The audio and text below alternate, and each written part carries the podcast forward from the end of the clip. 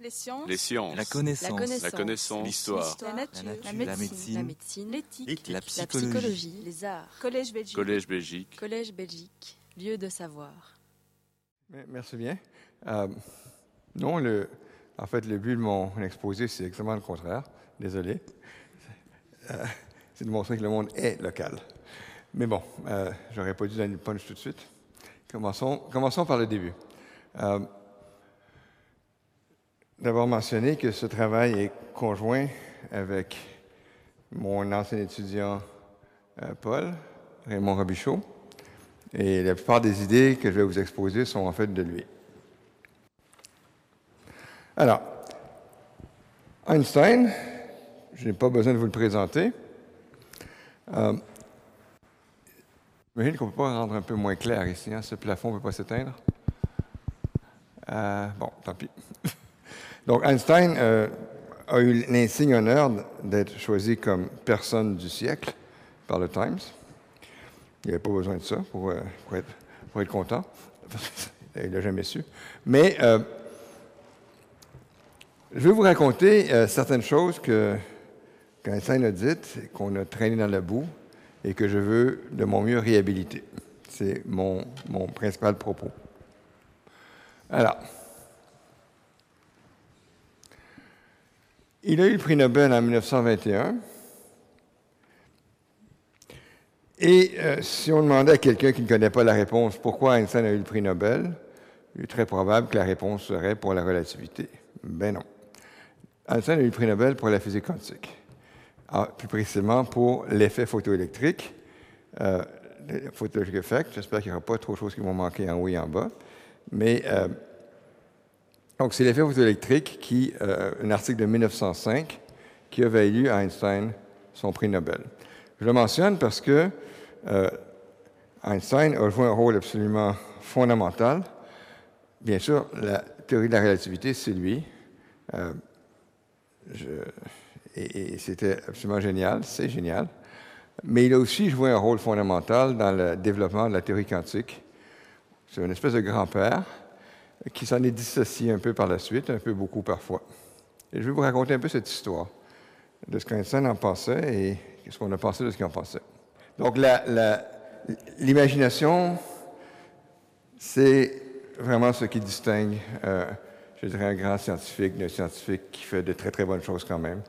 Mais sans imagination, on ne peut pas vraiment espérer euh, découvrir des choses fondamentalement nouvelles. Et bien sûr, Einstein était féru, il avait beaucoup d'imagination.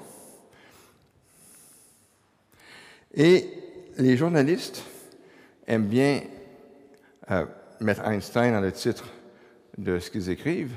Ça fait vendre des copies. Vous remarquez que j'ai fait la même chose pour ma conférence. Euh, et les journalistes aiment bien aussi euh, dire qu'Einstein avait tort. Ça fait vendre encore plus de copies, mais moi, je vais faire le contraire. Trop tard, vous êtes déjà ici. Et je vais revenir sur cet euh, article de presse un peu plus tard, lorsque, lorsque j'aurai mis la table un peu mieux. Mais euh, voyez tout de suite qu'il a été écrit en 2015. Et 2015, c'est 80 ans après la principale contribution scientifique dont je vais vous parler. Donc, je vous parle de quelque chose qui date de 1935, mais d'une vision tout à fait récente de ce que Einstein a publié en 1935. Et je commence de façon un peu cocasse. Parce que Einstein, donc, non, parce que pas Einstein, justement, la première mention de la découverte dont je vais vous parler, qui date de 1935, a été, révélée dans le New York Times. Remarquez que ça aussi, c'est New York Times. Donc, 80 ans plus tard, le New York Times revient à la charge pour faire une, une autre bêtise. Je ne dirais pas leur deuxième, il y en a eu beaucoup entre-temps. Mais, euh, en donc 1935, dans le New York Times, il y avait ce, gros titre euh, assez provocateur. Einstein attaque la théorie quantique. Bien.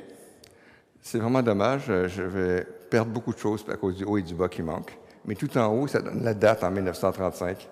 Euh, et la date était relativement importante, mais tant pis, on- on fera ce qu'on peut, même si on ne l'a pas. Je suis désolé. Et donc, euh,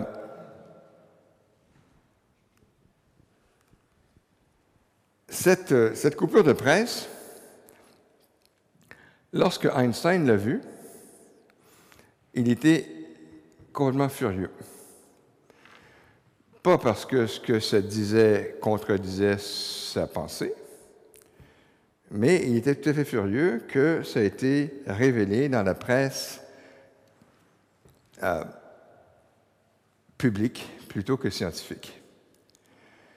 Quelques jours plus tard, le même New York Times a publié la réponse d'Einstein.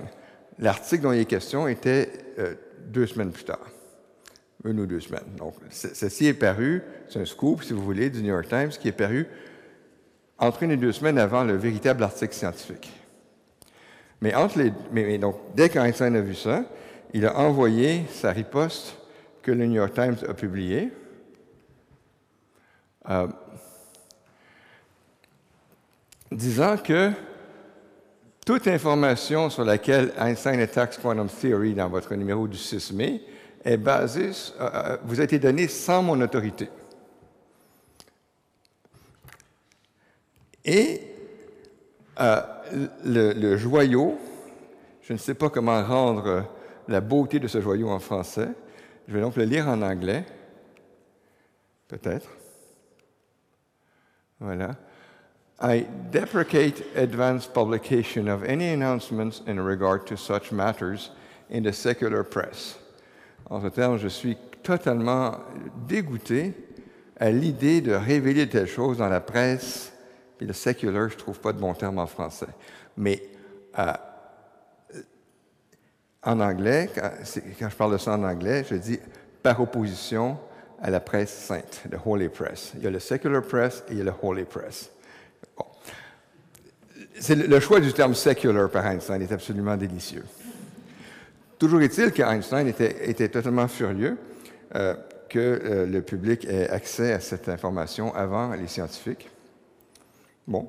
Euh, mais de quoi s'agissait-il? Alors, là, comme j'en manque des bouts, je ne sais pas, je pèse un peu pour rien parfois. Voilà. Donc, revenons à, revenons à ce qui était énoncé dans, euh, dans le New York Times.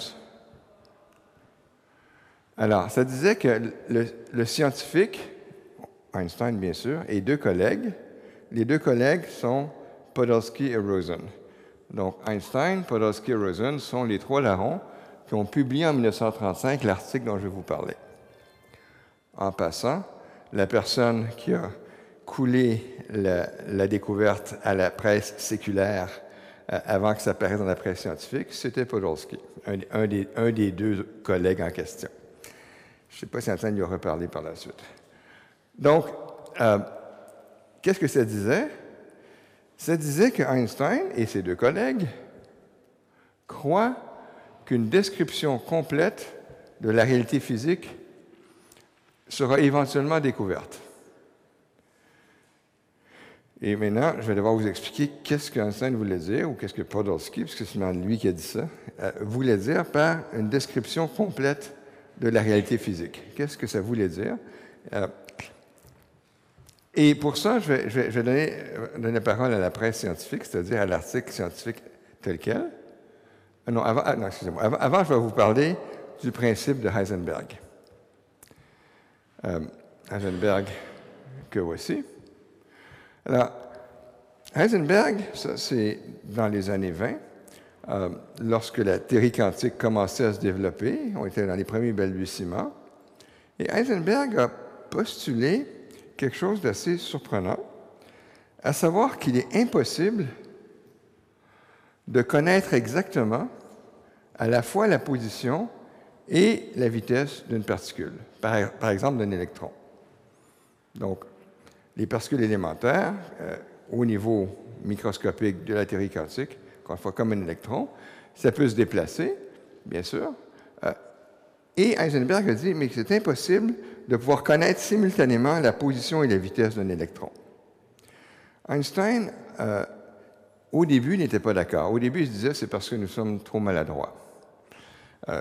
et enfin, on peut se demander pourquoi ce serait impossible. Et la réponse qu'on entend généralement, euh, bon, d'abord, techniquement, ce n'est pas la vitesse la quantité de mouvement. Bon, c'est pas grave. Et euh, la réponse à pourquoi, pourquoi est-ce que ce serait impossible, la réponse qu'on entend généralement euh, est tout à fait raisonnable, mais ce n'est pas la bonne. La réponse qu'on entend généralement, c'est parce que tout, tout appareil de mesure qui voudrait mesurer un perturberait l'autre. L'exemple le plus évident, si je veux savoir où est ce bidule, je, sais où il est parce qu'il y a des, particules de lumière, il y a des photons qui rebondissent dessus, qui viennent à mes yeux. Et euh, mes yeux analysent, et mon cerveau analyse toute l'information visuelle créée par les photons qui frappent mes yeux. Mais ces photons, ils frappent mes yeux et me permettent de voir quelque chose parce que euh, il y, avait de la lumière ambiante, encore une fois, qui a frappé l'objet et que ça, et que ça rebondit sur mes yeux. Et là, le raisonnement un peu naïf, c'est de se dire, les photons, ça ne pèse pas très lourd, mais si à la place de photons, si j'envoyais des balles, si c'était des balles à la place que j'envoyais pour déterminer la position de l'objet, bien, les balles feraient euh, probablement bouger l'objet. Mais qu'un électron, c'est tellement petit qu'un photon, c'est suffisamment puissant pour déplacer l'électron. Donc, on pourrait se dire, l'électron, je voudrais savoir où il est, et le simple fait d'envoyer même un seul photon qui rebondirait, qui me permettrait de localiser sa, position, ce même photon créerait une perturbation qui modifierait la vitesse, soit qui était déjà fixe, il se mettrait en mouvement, soit qu'elle a une certaine vitesse et que la vitesse serait modifiée par le photon qui le frappe. Donc, on pourrait se dire que euh, tout appareil de mesure pour déterminer la position d'un objet, doit interagir avec cet objet, et cette interaction va créer une petite perturbation, mais si l'objet est vraiment très petit, la perturbation ne sera pas négligeable. Et inversement, tout appareil qui mesurerait la, qui mesurerait la vitesse créerait une perturbation sur la position.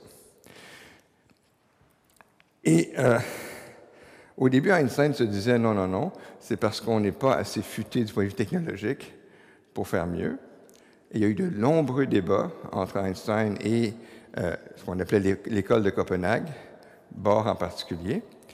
Euh, et en général, Einstein arrivait avec un nouvel argument, et puis après cinq minutes, Bohr lui disait Ben non, voyons, voici pourquoi ça ne fonctionne pas ton affaire.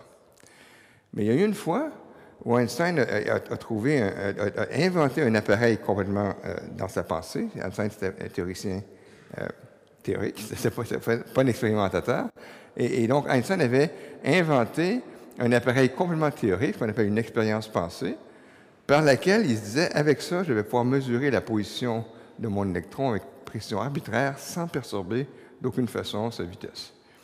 Et, euh, il est arrivé avec ça au souper, euh, le, banquet d'une conférence. Et cette fois-ci, Bohr n'a pas dit après cinq minutes, ben non, voici pourquoi ça ne fonctionne pas.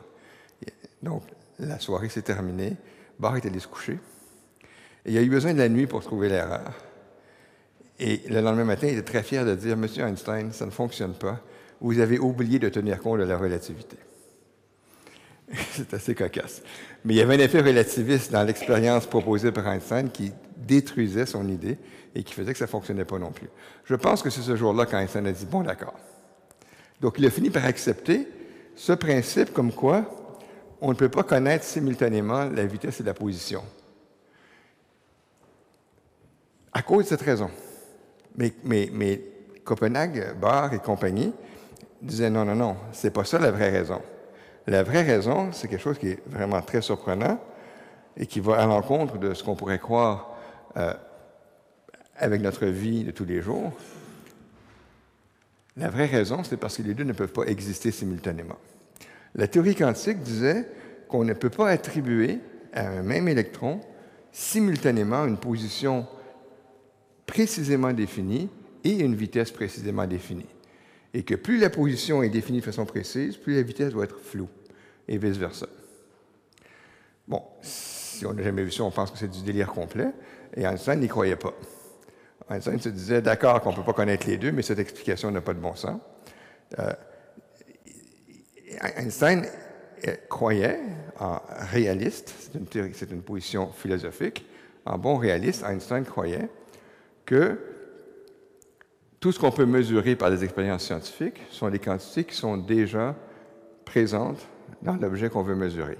Et que l'appareil de mesure ne fait que révéler une quantité qui est déjà là. La théorie quantique disait qu'une mesure va faire apparaître la quantité qu'on veut mesurer, qui n'existait pas précédemment. Et, ça, c'était le, vrai débat en Bohr-Einstein, c'était ça. On a souvent entendu parler Dieu ne joue pas au dé. Ça, c'est plutôt moins important que ce que je viens de vous dire. Mais c'était ça, il y avait ça aussi. Donc, euh, pour, comprendre pourquoi tout ceci euh, est intéressant par rapport à Einstein, voici euh, l'article scientifique original 1935, comme vous voyez, 1935, avec l'imagination. donc, ça, c'est l'article que Einstein, Podolsky et Rosen ont publié. En passant, et, dans cet article, ça, commence au début du début. Dans toute théorie complète de la physique, il doit y avoir un élément dans la théorie qui correspond à chaque élément de réalité. Et c'est ça qu'on appelle le réalisme. À savoir, pour qu'une théorie mérite d'être appelée complète, il faut que tous les éléments euh, de réalité, par exemple la position d'une particule, que tous les éléments de réalité, pardon, que à tout élément de réalité correspond dans la théorie un élément mathématique ou quelque chose dans la théorie. Donc, Einstein voulait, en d'autres termes, que, que il disait qu'il faudrait compléter la théorie quantique parce que telle qu'elle existe, la théorie quantique nous dit que certaines choses n'existent pas, comme la position et la quantité de mouvement ou la vitesse en même temps. Et donc, Einstein n'aimait pas ça et il disait non, non, non, pour qu'une théorie soit complète, il faut que chaque élément de réalité soit reflété quelque part dans les mathématiques de la théorie, ce que la théorie quantique ne faisait pas. Bon, ça c'est un peu abstrait, je vais, être, plus concret dans un instant. Alors, juste en passant, euh, c'est aujourd'hui, cet article de 1935, l'article le plus cité d'Einstein. En dessous, vous avez la relativité, et vous avez le mouvement brownien. Mais l'article le plus cité d'Einstein aujourd'hui, c'est son article 1935, qui est le sujet de mon discours d'aujourd'hui.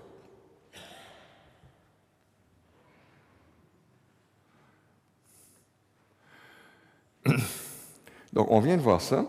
Euh, l'article 1935 d'Einstein, lorsque Niels Bohr, Niels Bohr, c'était vraiment le grand bonze de la théorie quantique à ce moment-là, qui habitait Copenhague, Niels Bohr, c'est un, dieu de la théorie quantique, au même niveau qu'Einstein est un dieu de la relativité.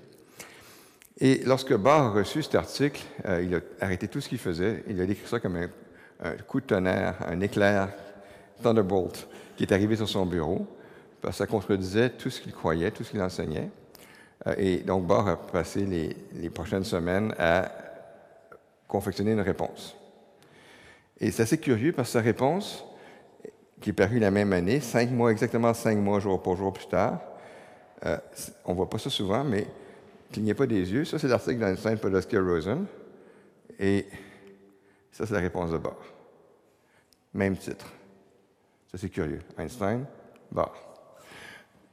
Toujours est-il que la réponse de Bohr,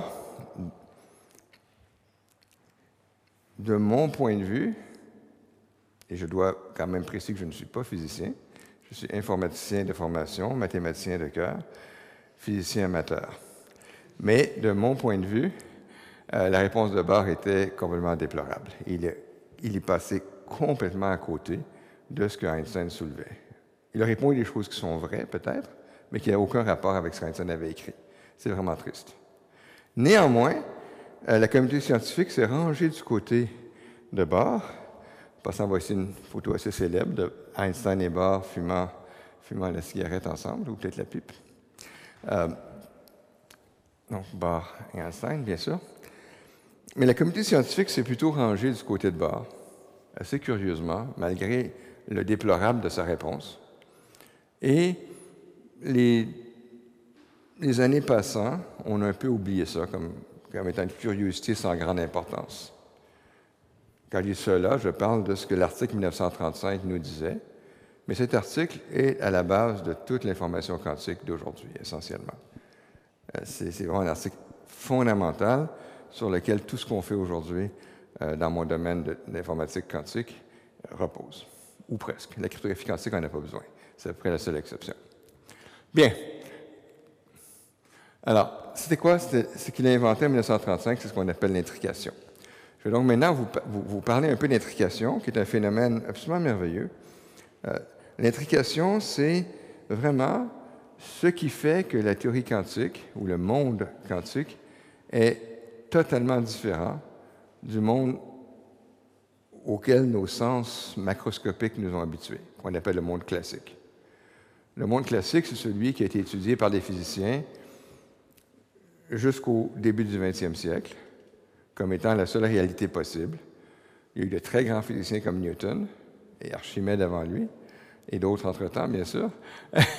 Euh, donc, de très, très grands physiciens ont développé la physique, la théorie de la physique, qu'on appelait la mécanique en particulier, mais la mécanique classique. Euh, et la découverte de la théorie quantique a été un changement de paradigme complet, beaucoup plus profond que la découverte de la relativité. Je ne mets pas en cause l'importance de la relativité, c'est absolument fondamental aussi, mais la relativité nous, fait, nous oblige à faire des changements mentaux et des changements de paradigme importants, mais beaucoup moins que ceux que la théorie quantique nous force à faire. Et la chose la plus intéressante, du moins d'un point de vue informatique, euh, qu'on peut voir dans la théorie quantique, qui est tellement différente de la théorie classique, c'est cette intrication dont, je vais maintenant vous parler. Alors, l'intrication euh, a été reconnue tout, immédiatement par Schrödinger, celui du chat, comme étant euh, absolument fondamental. Schrödinger, dès 1935, donc dès, l'année où l'article EPR 1935 est paru, Schrödinger déjà avait reconnu que l'intrication, qu'on appelle it, uh, I would call that one, that one, uh, est en intrication. Je ne dirais pas que c'est un trait caractéristique de la théorie quantique, mais c'est celui qui nous force à un départ complet des, lignes de pensée classiques. En fait, il y a une certaine évidence que Schrödinger avait découvert l'intrication quelques années plus tôt.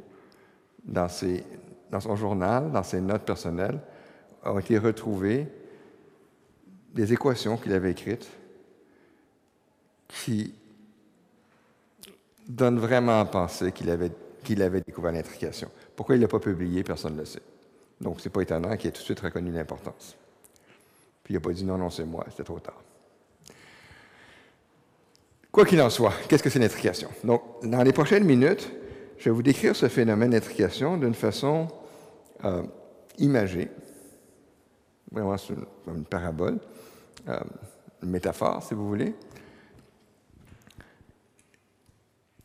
Et, et donc, pas du tout d'une façon scientifique, mais c'est une métaphore, je pense, qui va vous expliquer, vous faire comprendre l'idée derrière tout ça et pourquoi c'est tellement surprenant.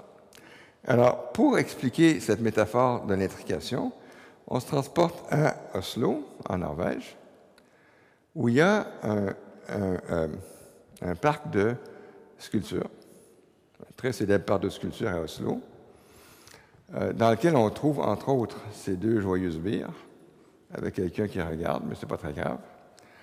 Je vais les utiliser comme, euh, comme, illustration. Alors, ces deux personnages, dans mon allégorie, euh, ces deux personnages, en fait, on peut leur poser n'importe quelle question binaire. N'importe quelle question, réponse oui ou non, ou pile ou face, 0-1. Donc, on peut leur poser n'importe quelle question binaire. Et quoi qu'on leur demande, en autant qu'il y ait seulement deux réponses possibles, le premier à qui on demande va répondre complètement au hasard. Alors, faisons un essai. Pile ou face. Et disons qu'on demande à lui en premier. Au hasard, il va répondre pile. Mais dès qu'un des deux a répondu, si on pose la même question à l'autre, il va répondre la réponse opposée. On change de question. Croyez-vous en Dieu? Encore une fois, n'importe quelle question binaire, j'ai mis ça comme j'aurais pu prendre n'importe quoi d'autre. Et on demande à lui en premier? Bon, non. Et par conséquent, si je pose la même question à l'autre, il va dire oui. Donc, d'après la théorie quantique, ou d'après cette version allégorique de la théorie quantique, ils, ils n'ont ni l'un ni l'autre aucune opinion sur quoi que ce soit, Et quand on leur pose une question, ils répondent au hasard. Jusque-là, ça va. Mais comme un bon vieux couple, l'autre va répondre toujours le contraire. Et là où ça devient intéressant, si vous croyez que c'est complètement délirant ce que je raconte, c'est normal. Si vous pensez que c'est normal, au contraire, vous n'avez rien compris. Bon, si vous n'avez jamais vu ça, ça devrait vous choquer. Mais la théorie quantique nous dit que ce phénomène existe pour vrai.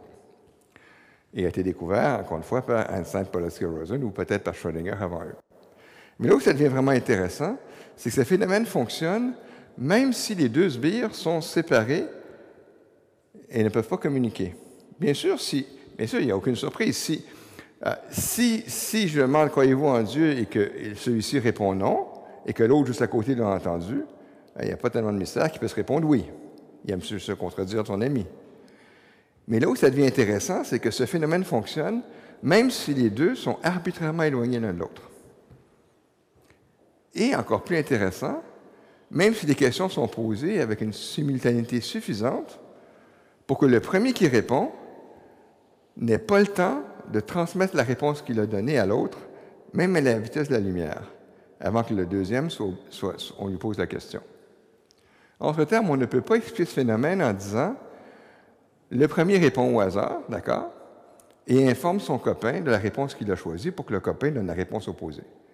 Cette explication ne peut pas fonctionner parce que, cette intrication fonctionne même s'ils sont à deux extrémités de la galaxie et qu'on leur pose la question essentiellement en même temps. Là, je passe sous le tapis le fait que, en même temps, à l'échelle cosmologique, c'est une notion qui n'existe pas vraiment à cause de la relativité. Mais, mais on peut le faire sur la Terre où cette question ne se pose pas. Donc, il y a deux explications raisonnables à cette théorie, à première vue.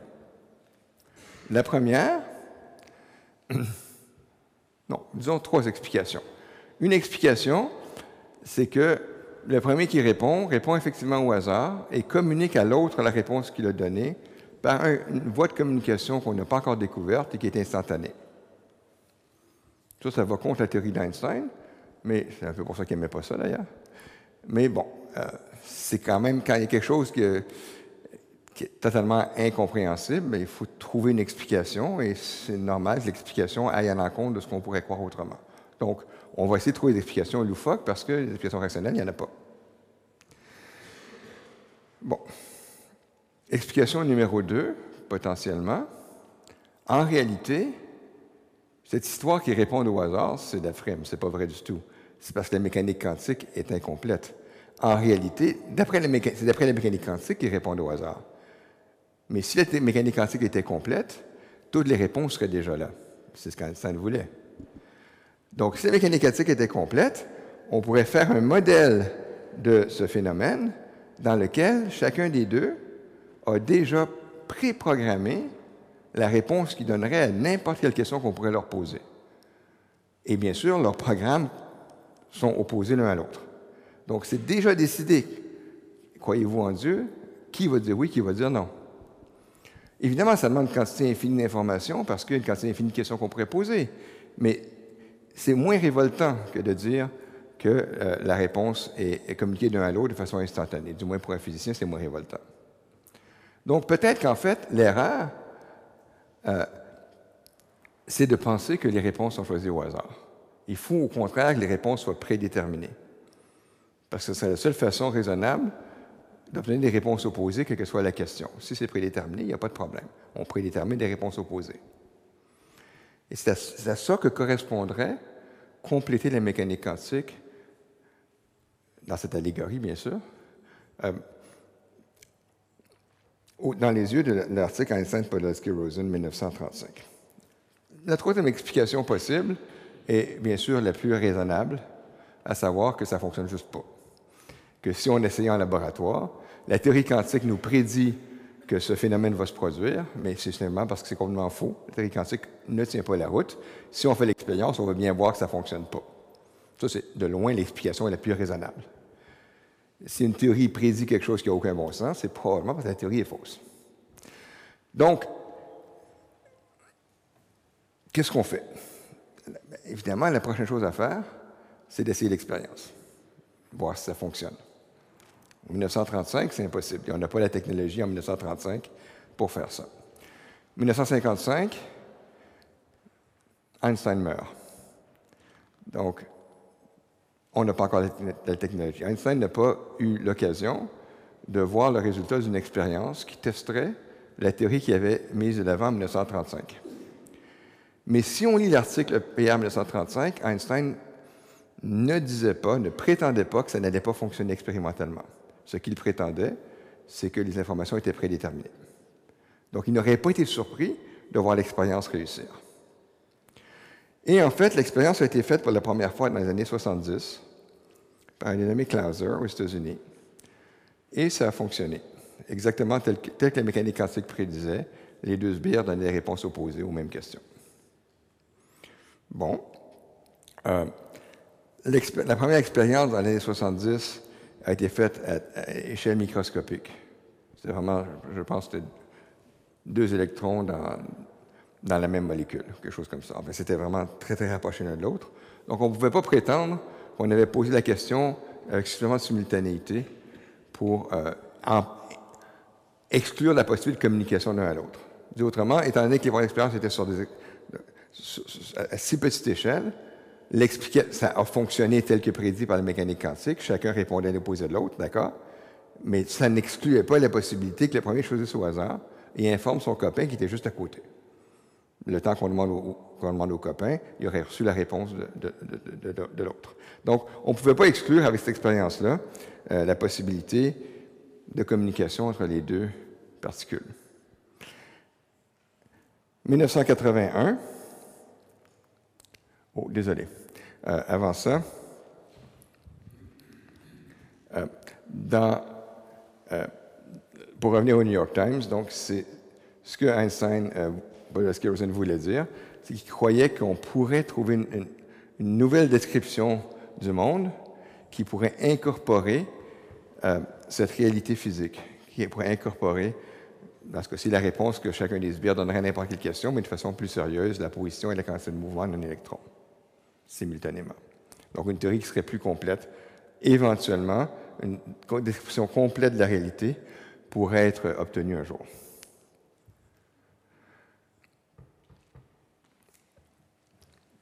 Mes excuses, euh, les choses n'étaient pas dans l'ordre que, je croyais.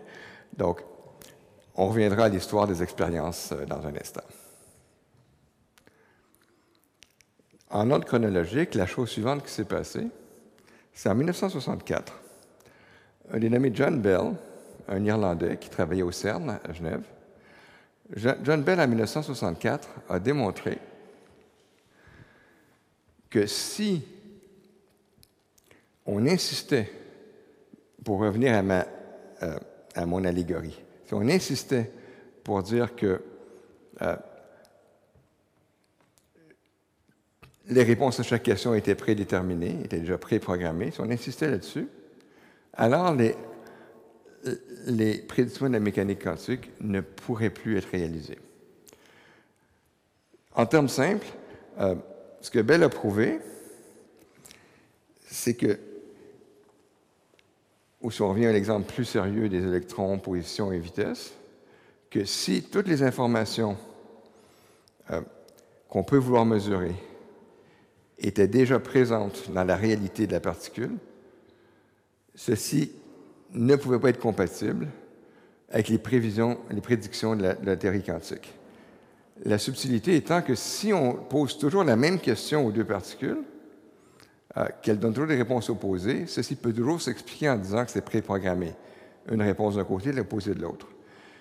Mais ce que Bell a, réalisé, c'est que si on commence à poser des questions différentes aux deux particules, il y a toute une théorie de probabilité qui entre en jeu et qui devient impossible à rendre compatible avec les prévisions de la théorie quantique.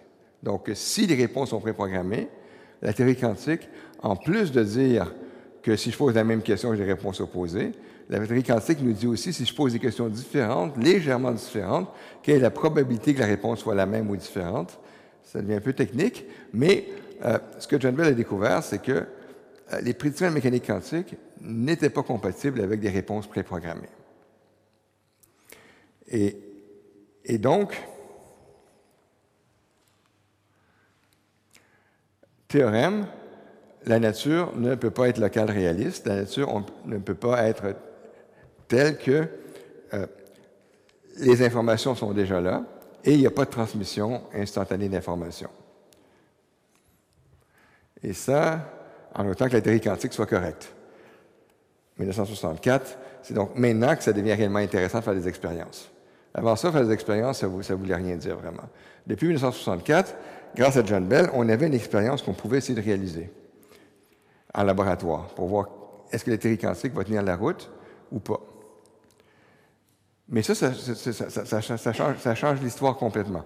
Ça change l'histoire dans le sens que euh, si on fait l'expérience maintenant et que la théorie quantique, euh, que les prédictions théorie quantique sont obtenues, bien, à ce moment-là, on va devoir conclure que, semble-t-il du moins, que Einstein avait réellement tort et que euh, cette idée d'être un réaliste et d'avoir que les résultats des mesures soient préprogrammés dans toutes les particules ne, peut pas être compatible avec les expériences qu'on ferait. Une autre façon de le dire, le théorème de Bell nous disait que la théorie quantique, soit qu'elle est incorrecte, soit qu'elle est incomplète. Elle ne peut pas être correcte et complète en même temps. Bon, c'est une subtilité. Donc, on a fait des expériences. Euh, et j'ai parlé de celle des années 70.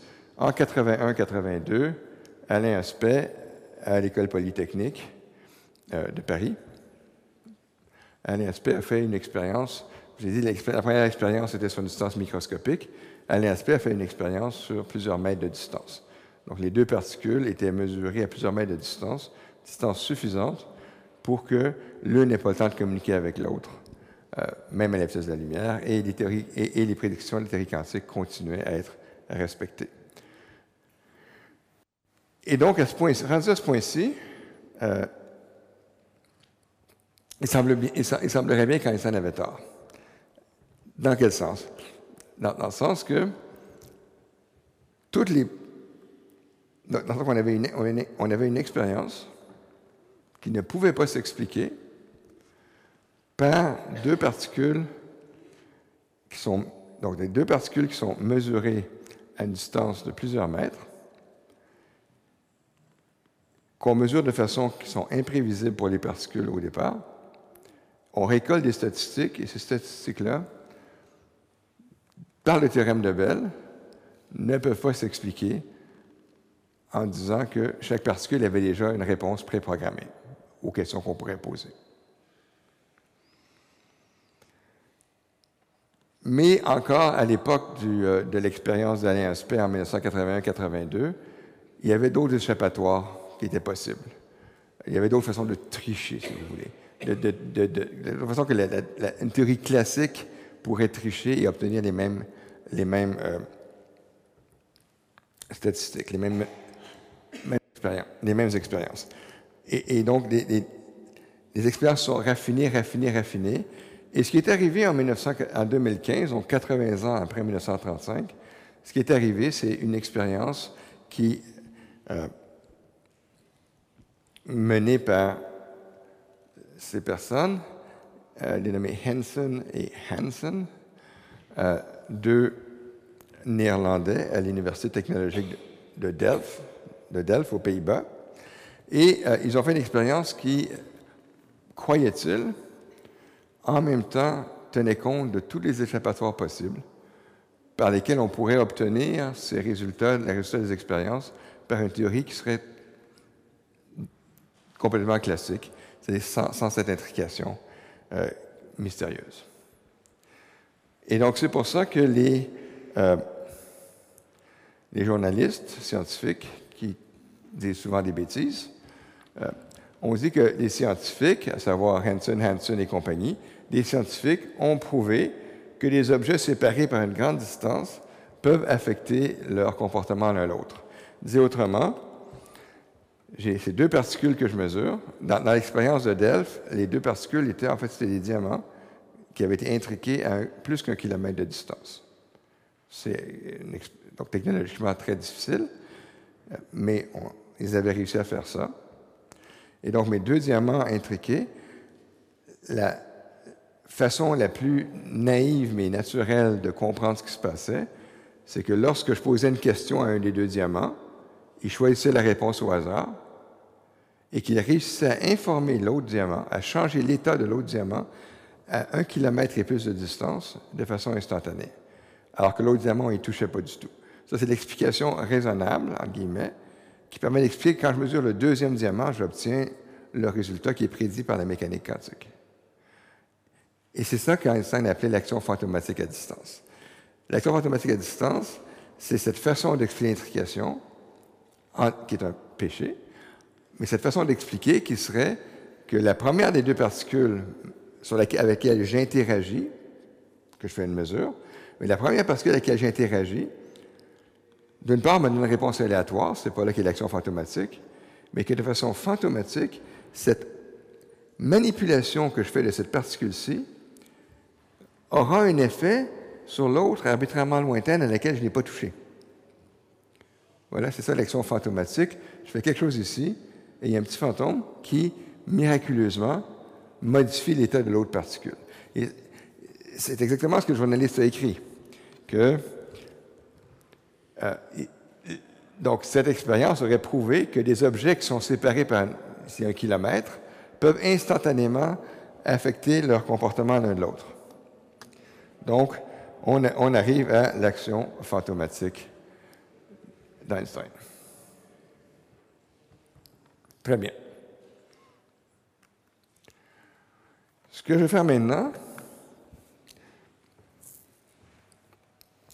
c'est vous donner une idée, sans entrer dans aucun détail technique, bien sûr, et vous donner une idée de comment on peut obtenir ce genre de comportement, malgré le théorème de Bell qui dit que c'est impossible, euh, tout en ayant une théorie qui est à la fois locale et réaliste. Je vais maintenant vous définir ce que local et réaliste veulent dire. Et c'est ce qu'Einstein voulait.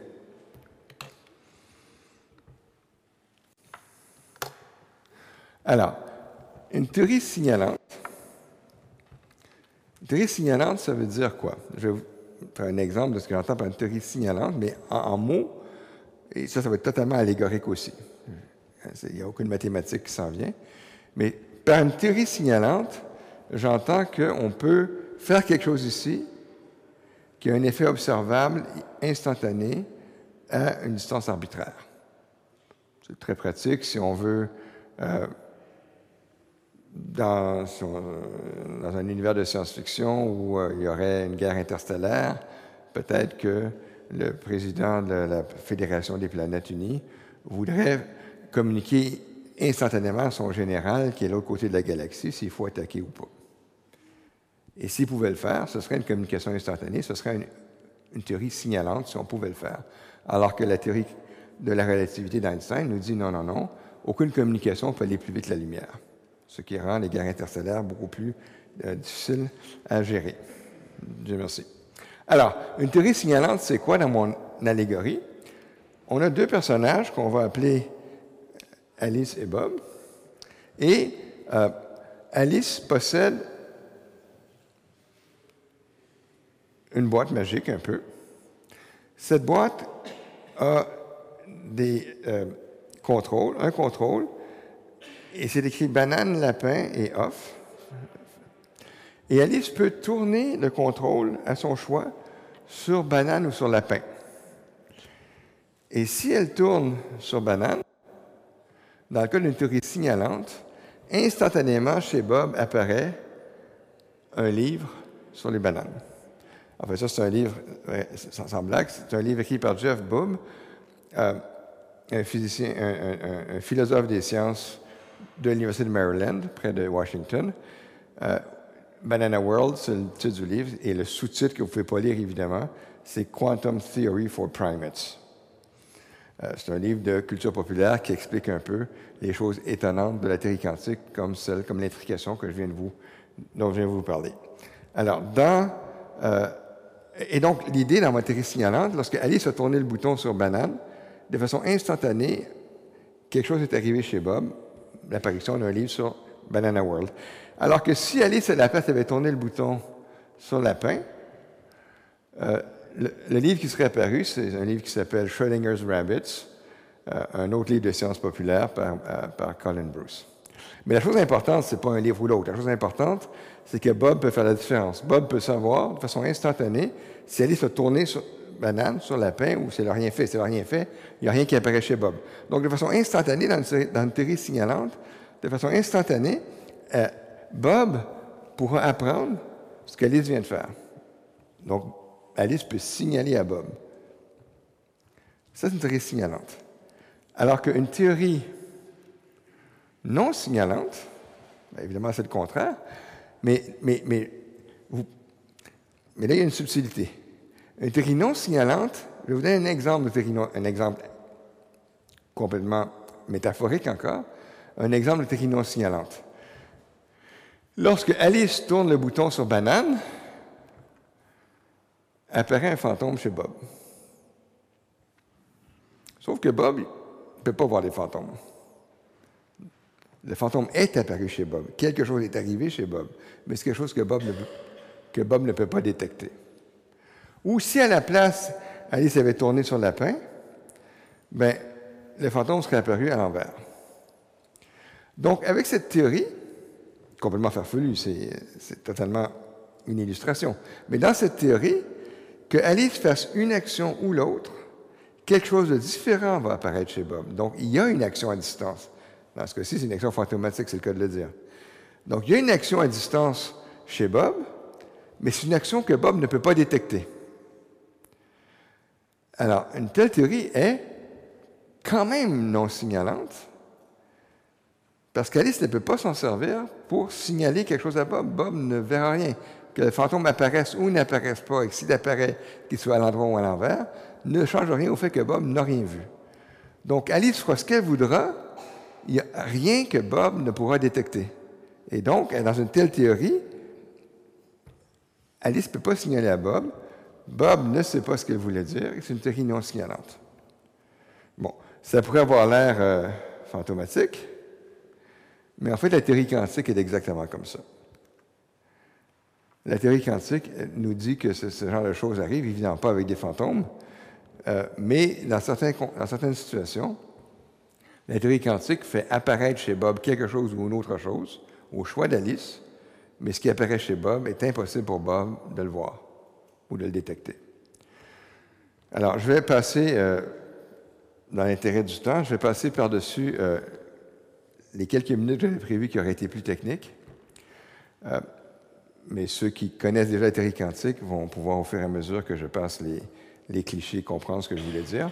Mais en théorie quantique, il y a certains phénomènes, certains états quantiques qui existent, pour lesquels, si Alice fait une certaine opération, quelque chose apparaît chez Bob, et si Alice fait une autre opération à la place, quelque chose de différent apparaît chez Bob, mais que ce soit l'un ou l'autre, ce sont des choses que Bob ne peut pas distinguer, pas plus qu'il pourrait distinguer que rien soit arrivé du tout. Donc, je voulais juste vous montrer, sans, expliquer du tout les mathématiques, que dans la vraie théorie quantique, ce genre de phénomène existe, et c'est de ça que parlait le journaliste du New York Times.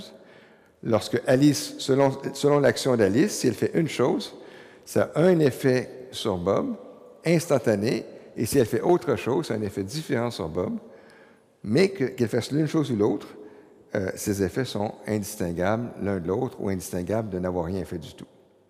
Donc, la théorie quantique, tout le monde s'accorde pour dire que c'est une théorie qui est non signalante malgré le fait que les journalistes aiment bien dire, et je ne dis pas que les physiciens le disent, mais les, journalistes aiment bien dire que le genre de démonstration qui a été faite à Delphes prouve qu'une action chez Alice a un effet.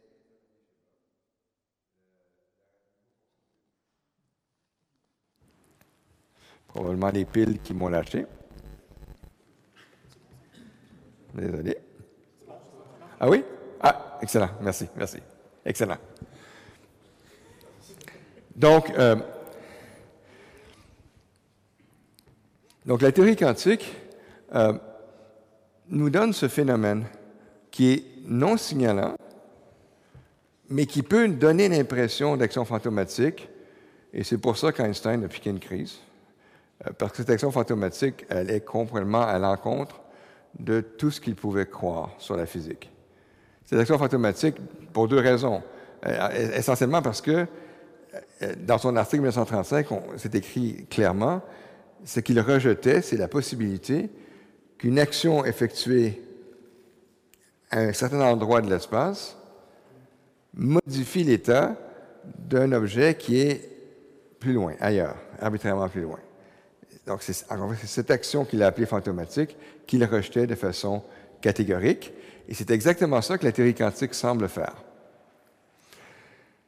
Bien que ce soit quand même non signalant. Bien. Que serait maintenant une théorie, théorie locale? Je viens de définir signalant, non signalant. Signalant veut dire que Alice peut faire quelque chose qui a un effet observable chez Bob instantané. Non signalant qu'elle ne peut pas le faire. Non signalant, quoi que fasse Alice, il n'y a aucun effet observable chez Bob. Théorie locale, ça ressemble un peu, mais c'est une différence qui est très, très importante. Dans le cas d'une théorie locale, lorsque Alice tourne sur banane, il ne se passe absolument rien chez Bob. Et si à la place, elle tourne sur lapin, il se passe le même rien du tout. donc, dans une théorie qu'on appellerait locale, quoi que fasse Alice, rien ne se passe chez Bob. Donc, l'important, j'aimerais m'assurer que vous compreniez, théorie locale, ce à quoi croyait Einstein, une théorie locale, quoi que fasse Alice, Bob est plus loin, quoi que fasse Alice, rien ne se passe chez Bob. Théorie non signalante, quoi que fasse Alice, rien d'observable apparaît chez Bob. Quelque chose peut apparaître en autant que ce ne soit pas observable, comme les fantômes. Et tout va se jouer sur la distinction entre non signalant et local.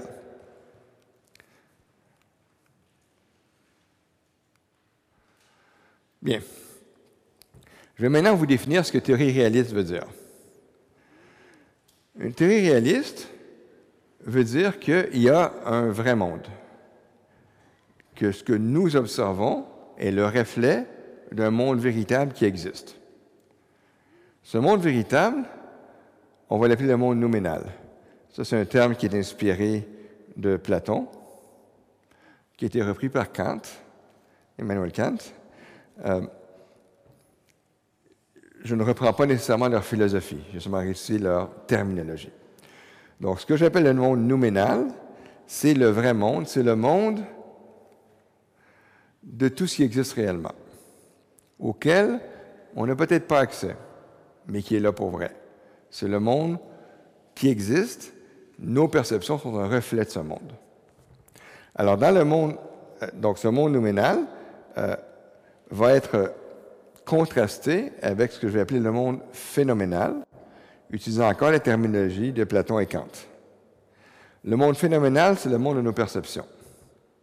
C'est le monde de ce qu'on peut percevoir. Donc là où le monde nouménal, c'est tout ce qui existe, le monde phénoménal, c'est tout ce qui peut être perçu. Et là, je ne me restreins bien sûr pas à être perçu par nos sens, ça peut être perçu par une technologie arbitraire. Donc, on a le droit d'avoir n'importe quel appareil physique euh, qui permet de, comme un microscope ou, des choses beaucoup plus sophistiquées. Donc, quand je dis technologie arbitraire, a un bémol. Euh, il faut que la technologie soit, ne viole pas les lois de la physique. Mais arbitraire à part ça. Bien. Et maintenant, pour définir une théorie locale, nous, pauvres humains, nous n'avons accès qu'au monde phénoménal. Le monde phénoménal décrit tout ce qui peut être perçu. Donc, nous n'avons aucun accès au monde nominal autre que son reflet qui est le monde phénoménal. Si maintenant je veux définir une théorie scientifique du monde, je dois définir le monde. Bon, le, le monde phénoménal, c'est celui qui m'est donné par les expériences qu'on fait. Donc, la physique fait des expériences, nous donne accès au monde phénoménal. Et je peux prendre pour acquis, par exemple, bien que c'est indémontrable, que le monde phénoménal qui est décrit par la théorie quantique est correct, correspond à notre monde à nous. Mais les expériences ne nous donnent accès que à ce monde phénoménal. Et si je veux faire une théorie complète au sens d'Einstein, qui disait, qui pensait qu'un jour on pourrait peut-être compléter la théorie, un monde, une théorie complète Je vous rappelle, dans les, dans les mots eux-mêmes d'Einstein, un monde complet veut dire qu'à chaque élément de réalité doit exister un élément dans la théorie. Ce qui revient à dire ici que le monde phénoménal m'est donné par les expériences des physiciens. J'accepte que ces expériences sont bien faites et que ça nous donne une bonne compréhension de ce qui est percevable, perceptible. Et maintenant, la tâche, c'est de définir un monde nominal qui, lui, va expliquer ce monde phénoménal. Donc, je dois d'une part définir le monde nominal, et ça, c'est une, conception de l'esprit, c'est purement des mathématiques. Et je dois définir de quelle façon le monde phénoménal découle du monde nominal, c'est-à-dire je dois définir une, ce qu'on appelle en mathématiques une fonction qui, à chaque état du monde nominal, me donne l'état correspondant du monde phénoménal. Cette fonction phi, c'est une lettre grecque, cette fonction phi euh, me dit comment la réalité donne lieu aux perceptions.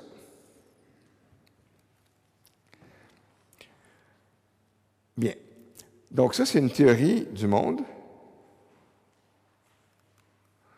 euh, du monde en entier. C'est plus utile de pouvoir parler de l'état d'un système. Un système, c'est quoi? Ça peut être un électron, ça peut être une planète, ça peut être vous, une balle de tennis. Et un système, c'est quelque chose qui a une certaine unité, euh, qui a lui aussi un état nominal et un état phénoménal. Donc, plutôt que de parler du monde au complet, je vais maintenant parler d'état d'un système. Alors, on peut avoir euh, n'importe quel système a un état nominal et un état phénoménal. Avec cette même façon, le, monde phénoménal, encore une fois, est un reflet du monde nominal donné par cette fonction mathématique. Alors, si je fais ça, je vais vouloir, je, je, je vais vouloir parler de l'évolution d'un système. Alors, je peux avoir un monde, je peux avoir l'état nominal et phénoménal à un certain temps t0, au moment présent. Donc, au, moment présent, j'ai mon système qui est dans un certain état nominal et phénoménal. Et on peut, ce monde peut évoluer. On peut faire une opération qui fait évoluer, pas le monde, mais l'état du système, pardon. J'ai un système, peut appliquer une certaine opération sur mon système, par exemple le pousser, l'éclairer, le mettre dans un champ magnétique ou n'importe quoi. Donc, je peux faire une opération sur mon système qui était dans l'état nominal T0. On représente souvent ces opérations par la lettre U en, physique. Alors, si je fais U sur mon système, il va passer de l'état nominal qu'il était au temps T0 à un nouvel état nominal au temps T1, au, temps suivant. Et cette euh, transformation qui, définit l'état phénoménal peut être appliquée ici aussi. Et j'obtiens maintenant l'état phénoménal au temps T1. La chose importante à comprendre ici, c'est d'une part, nous, les humains, qui n'avons accès qu'au monde des perceptions, incluant aidés par des appareils arbitraires, nous pouvons percevoir ce changement de l'état phénoménal au temps T0 au, au temps T1. Ceci, ce changement d'ici à là nous est perceptible, mais en réalité, le changement s'effectue au niveau nominal. Donc, nous faisons une opération, nous avons, dans tout ce que nous pouvons percevoir, nous avons l'impression que nous faisons une opération sur cet état pour obtenir celui-là, mais en réalité, ça va comme ça. Et attention, parce que cette fonction n'est pas nécessairement ce qu'on appelle en mathématiques injective, voulant dire que du même, l'état phénoménal ne définit pas l'état nominal. Ceci définit cela, mais pas vice-versa. Malgré cela, si on réfléchit un peu, on voit que pour que tout ceci soit cohérent, il faut que l'opération que je fais au niveau de la réalité, au niveau nominal, définisse une, opération unique au niveau phénoménal. Donc, ce U, tout ce système, le U qui est ici, que je, ça c'est ce que je fais réellement, Donc, on, ne peut manipuler qu'au niveau nominal, on ne peut pas manipuler directement au niveau que nous percevons, mais l'opération que je fais à ce niveau-ci, euh, bon, ça s'appelle un épiphénomène, c'est pas grave. Alors, cette opération euh, se reflète au niveau phénoménal. Donc, je fais quelque chose à ce niveau-ci, ça se reflète au niveau que je peux observer. Bien.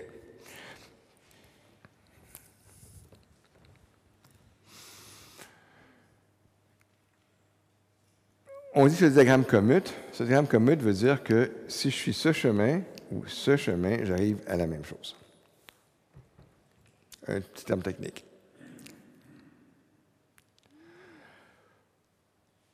Plutôt que de toujours écrire état nominal état phénoménal, je vais sauver un petit peu d'encre électronique. Euh, les états nominaux, je vais les appeler N. Donc, j'aurai N0, le système A, au temps T0, sera dans l'état nominal N0A. Au temps T1, N, 1 a Donc, en dessous, c'est le, temps. Au-dessus, c'est de quel système je parle. je parle du système A, N pour nominal. De même, pour les états phénoménaux, je vais leur donner une lettre. Il y a une bonne raison en physique d'avoir choisi une lettre grecque à savoir la lettre rho. Je n'ai pas besoin de savoir pourquoi.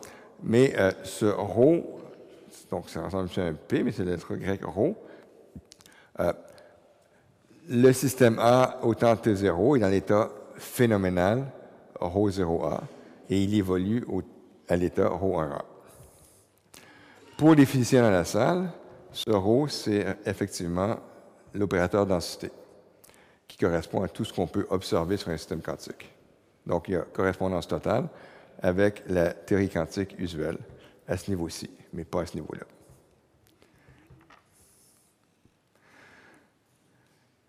Maintenant, ce que je dois faire, mon, but, peut-être que je devrais vous le dire si ce n'était pas déjà clair, je vais dire explicitement, mon but, c'est d'arriver à donner une explication locale et réaliste à la théorie quantique en dépit du théorème de Bell que j'ai mentionné, 1964, qui semblait dire que c'est impossible.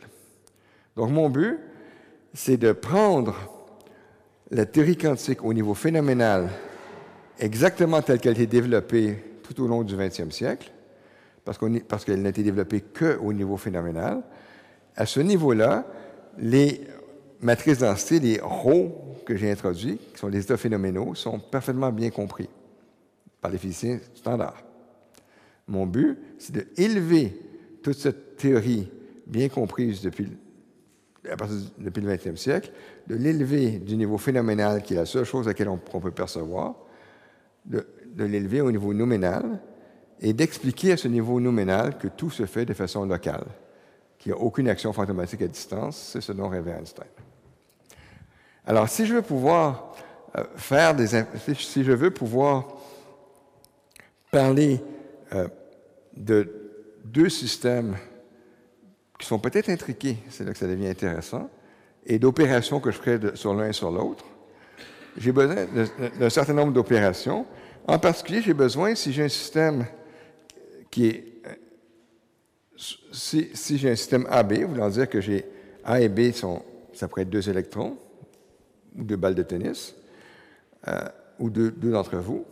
Donc, AB, c'est un système composé de deux sous-systèmes qui est, à un certain moment, dans un état nominal. Donc, NAB, c'est l'état nominal, l'état réel de la vraie réalité, l'état nominal du système AB, du système composé AB.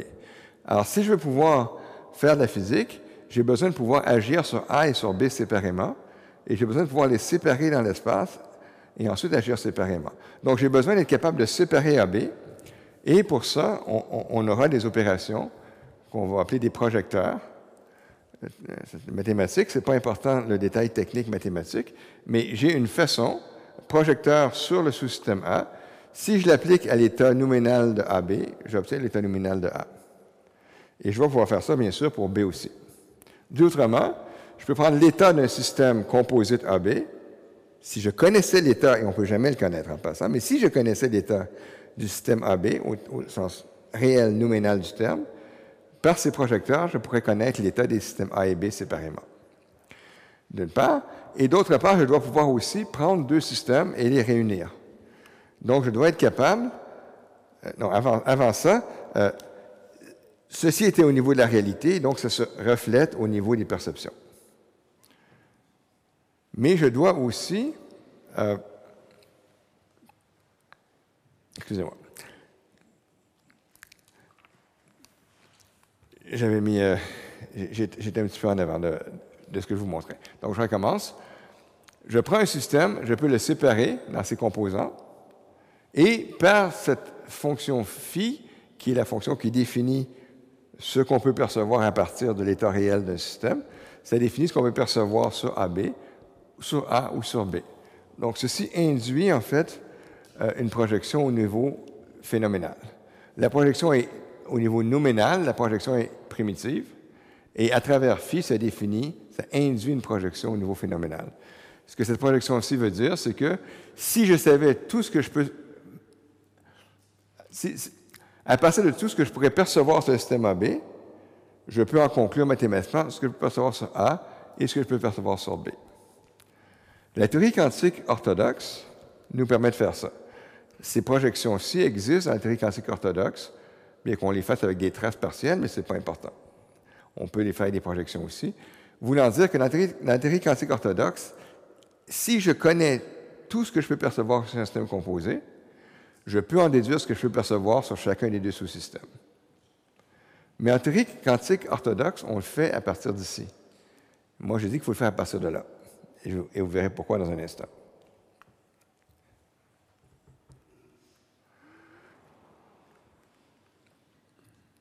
C'est ici que tout va devenir euh, différent de la théorie quantique orthodoxe. Jusqu'à maintenant, il n'y avait rien de euh, particulièrement euh, ésotérique. Mais si je veux avoir une théorie de la physique dans laquelle je prétends que NA et NB, c'est l'état complet des systèmes A et B, qu'il n'y rien à dire sur les systèmes A et B au-delà de leurs états nominaux NA et NB. Si je prétends cela, alors forcément, il faut que je puisse les réunir pour refaire le système AB.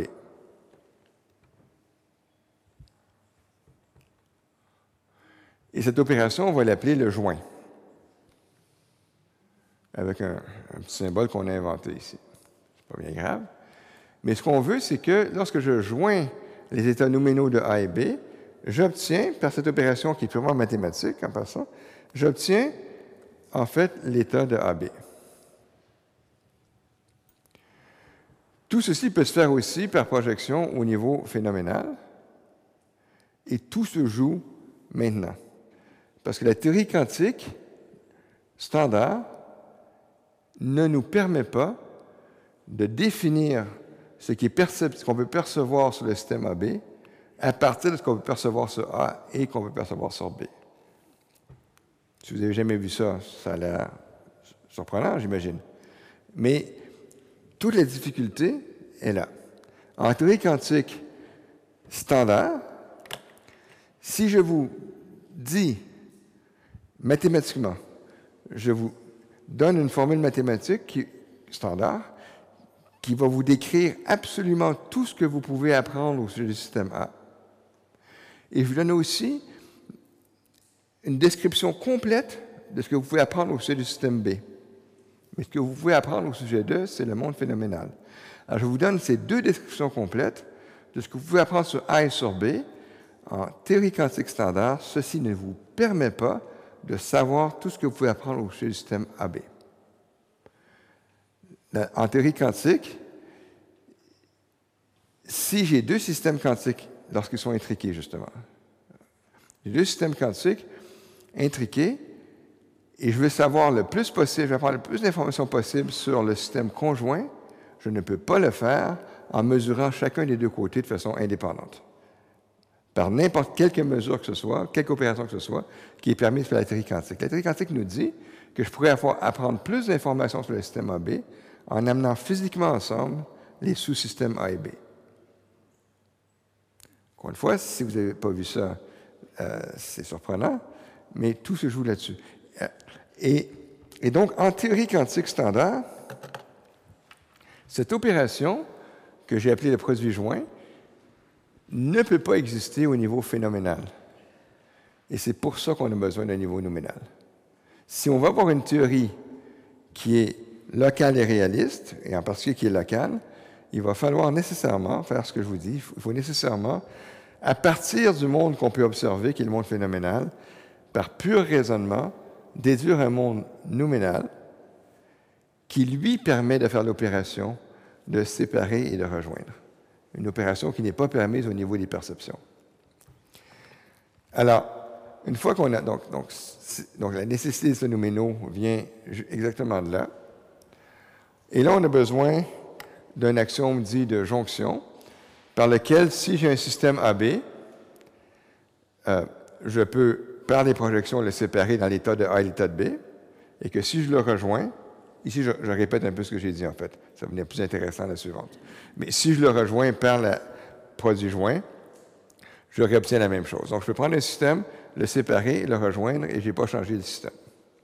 Ce qui est parfaitement raisonnable, mais qui n'est pas permis dans la théorie quantique au niveau phénoménal. Hein, c'est là qu'est le problème. On peut aussi, euh, on peut aussi agir sur A et B de façon séparée. Voulant dire que si j'ai un certain temps T0, j'ai l'état nominal du système AB, je peux les séparer en A et B. Pensez-y comme j'avais deux particules intriquées qui étaient ensemble, je peux les séparer arbitrairement lointains l'un de l'autre. Je mets l'état de A et l'état de B. Je peux faire des opérations sur A et B. Je fais une opération U sur A et V sur B qui fait évoluer mon système A dans l'état nominal N1A et B dans N1B.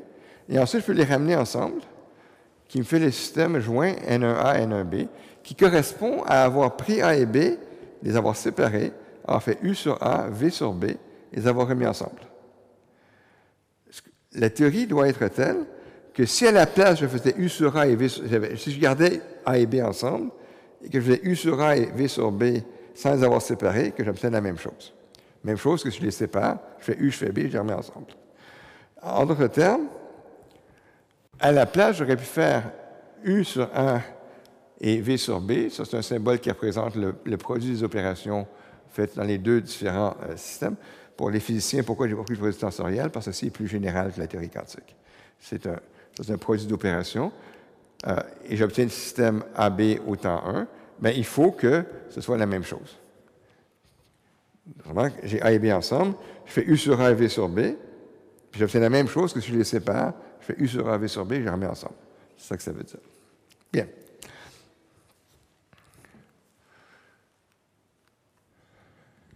OK.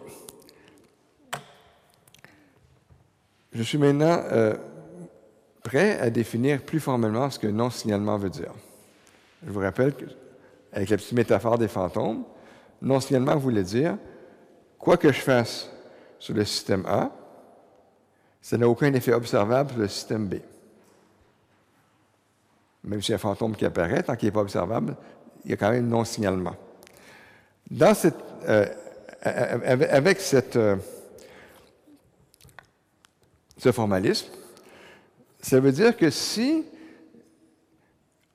au niveau phénoménal, au niveau des perceptions, si au niveau des perceptions, le système AB est dans un certain état, zéro, et que je fasse quelque chose sur A et quelque chose sur B, j'arrive dans un nouvel état de perception pour le système AB.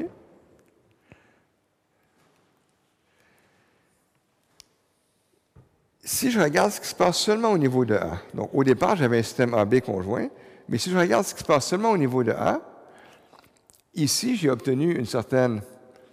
Euh, j'avais un monde de perception pour AB qui induit le monde de perception seulement sur A. J'ai fait U sur A et V sur B, et ensuite je regarde ce qu'il y a sur A, ça me donne un certain monde de perception pour A. Mais si j'avais fait seulement U ici, sur le système A,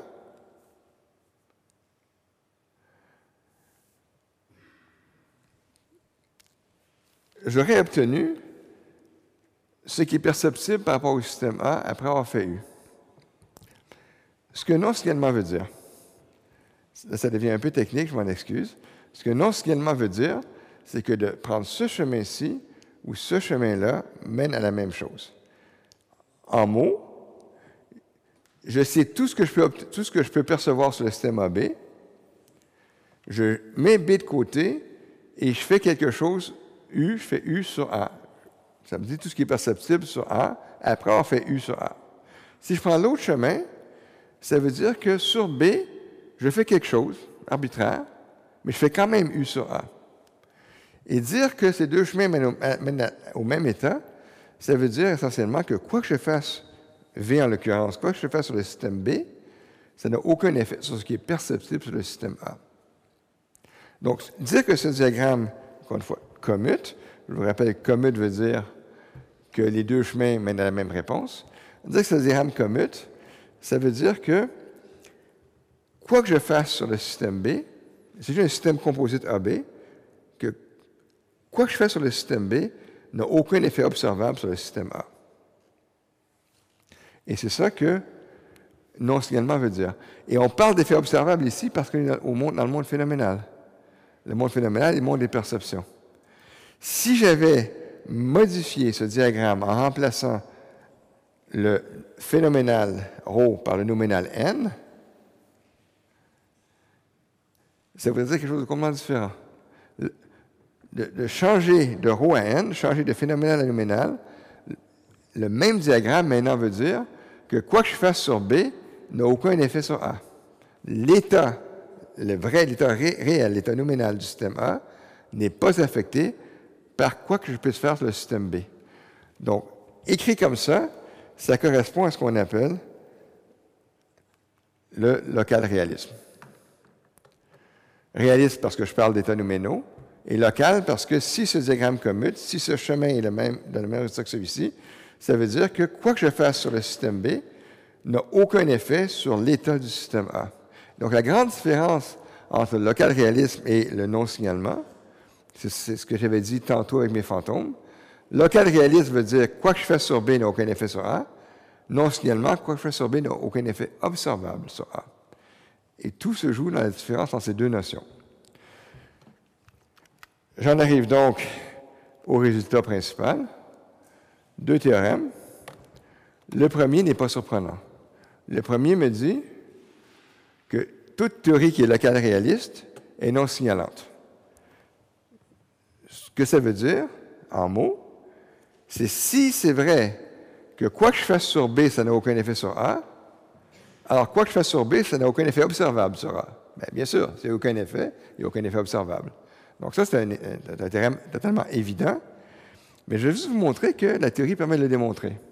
Il y a une preuve, on ne passera pas à travers, mais c'est une preuve totalement élémentaire, euh, toute, chose, toute proportion gardée, euh, de ce théorème. Donc, l'énoncé évident qui est en haut, que s'il n'y a aucun effet sur A, alors il n'y a aucun effet observable sur A, cet énoncé évident est en fait mathématiquement démontrable.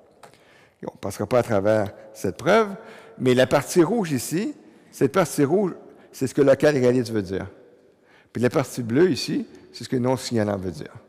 Donc, si c'est une local réaliste, par une suite d'équations, ça va être non signalant. Bon, j'en dis pas plus, parce que la question intéressante, c'est l'autre direction. Et le théorème numéro 2, c'est que toute théorie non signalante peut s'expliquer de façon locale réaliste. Voulant dire quoi? Voulant dire qu'en autant qu'au niveau phénoménal, votre théorie ne permet pas de signalement, qu'au niveau phénoménal, je répète, c'est le seul niveau auquel nous avons accès par des expériences, en autant qu'au niveau phénoménal, il n'y ait aucune action observable à distance, alors tout peut s'expliquer en définissant de la bonne façon le monde nouménal. Je répète, le monde phénoménal est le seul auquel nous avons accès par nos perceptions. Le monde phénoménal, c'est une invention mathématique qu'on peut postuler sans jamais démontrer qui correspond à la réalité. C'est la philosophie. C'est absolument indémontrable. Mais ce monde nouménal, son but, c'est d'expliquer de façon locale et réaliste les observations qui, elles, nous sont imposées le monde phénoménal par les expériences. Alors, pour arriver à ça, euh, il faut définir de façon appropriée le monde nouménal. Le monde phénoménal nous est imposé par les expériences de la physique. De ce monde phénoménal, nous pouvons déduire un monde nouménal qui, lui, sera local et réaliste. Je répète, ceci n'est pas quelque chose qu'on peut soumettre aux expériences. Il y a un certain sens dans lequel ce n'est donc pas de la science. Ce n'est pas falsifiable. Popper ne serait pas content. C'est de la philosophie. Mais sous une hypothèse qui est une hypothèse purement métaphysique, sous une hypothèse métaphysique selon laquelle l'univers est régi par des lois locales, sous cette hypothèse, ce monde phénoménal émerge de façon inévitable. pour l'instant, on a une condition pour que le théorème soit bon. On a besoin que la dynamique du système soit réversible. Et ceci inclut la théorie quantique, du moins unitaire. Et donc, la conclusion de tout ça, c'est qu'en appliquant ce théorème général, qui est beaucoup plus général que la théorie quantique, ce théorème s'applique à n'importe quelle physique qui serait non signalante et réversible. Ce que ça dit, c'est que toute physique qui est au niveau des dans un autre univers. Notre univers, la physique, semble la, la théorie quantique.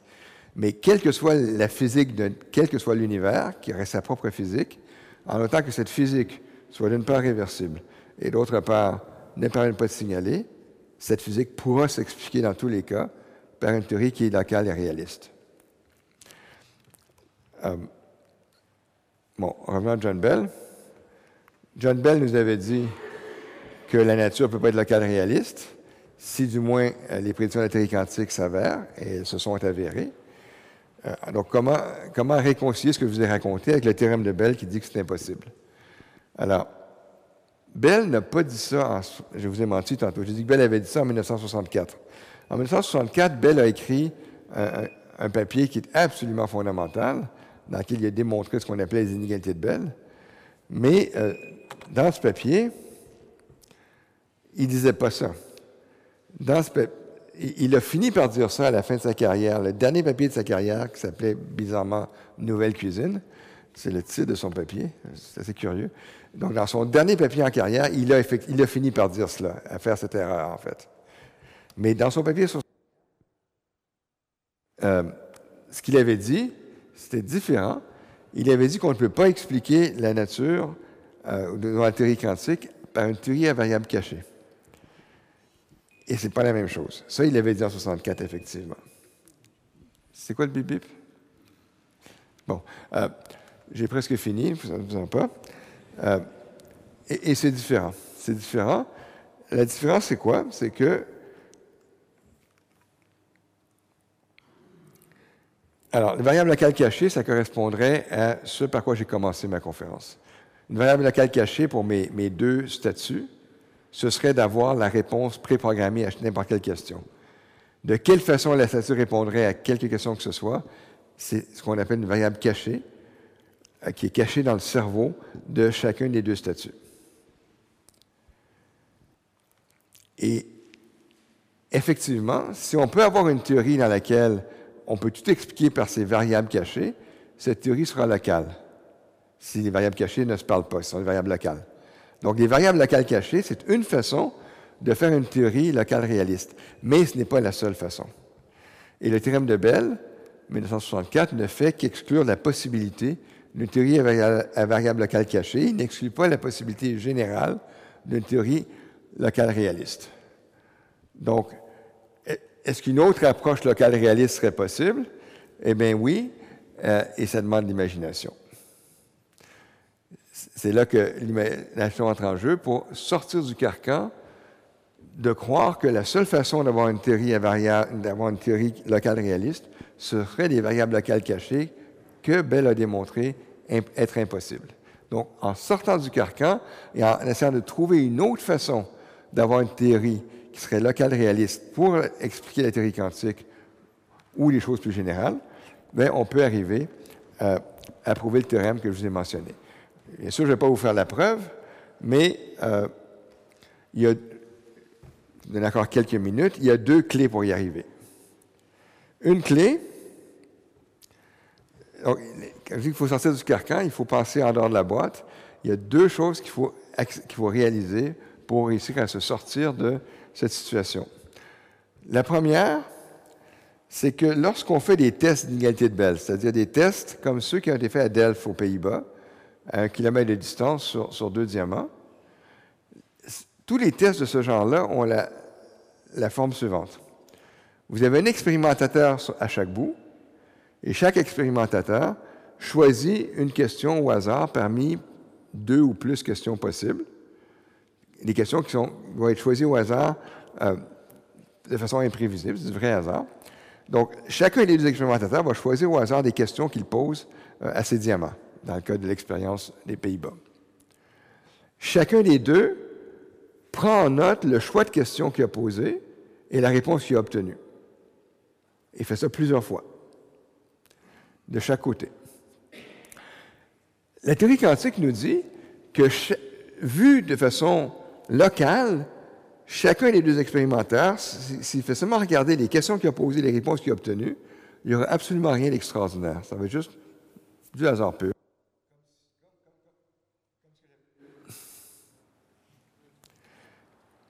Désolé? Oui? Bon. Donc, comme ce que j'avais expliqué au tout début, où les statuts répondent complètement au hasard. Donc, d'un côté comme de l'autre, ce qu'on observe n'est pas du tout surprenant, seulement des réponses totalement aléatoires.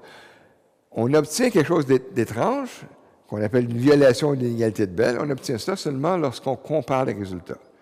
Donc, Alice et Bob font des mesures et obtiennent des réponses qui ne sont pas surprenantes, vues isolément du côté de l'un ou du côté de l'autre. Mais lorsque les deux amènent leurs résultats ensemble et qu'on les compare, on obtient des statistiques conjointes qui semblent être totalement inexplicables par une théorie locale.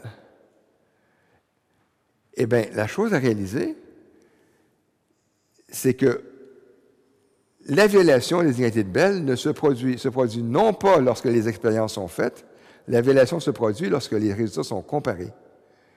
Et pour comparer les résultats, il faut les amener ensemble et ça, ce transfert d'information, cette information qui va voyager pour être réunie et réaliser qu'il y a eu une violation d'une qualité de Bell, cette information ne peut pas aller plus vite que la lumière.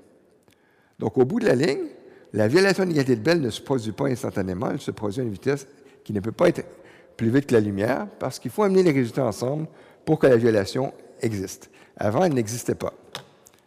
Euh, et donc, voilà, ça ne peut pas aller plus vite que la lumière. Et, vu comme ça, il n'y a pas eu cette violation qui, semblait contredire la relativité. Elle n'a pas eu lieu parce qu'elle ne peut pas aller plus vite que la lumière.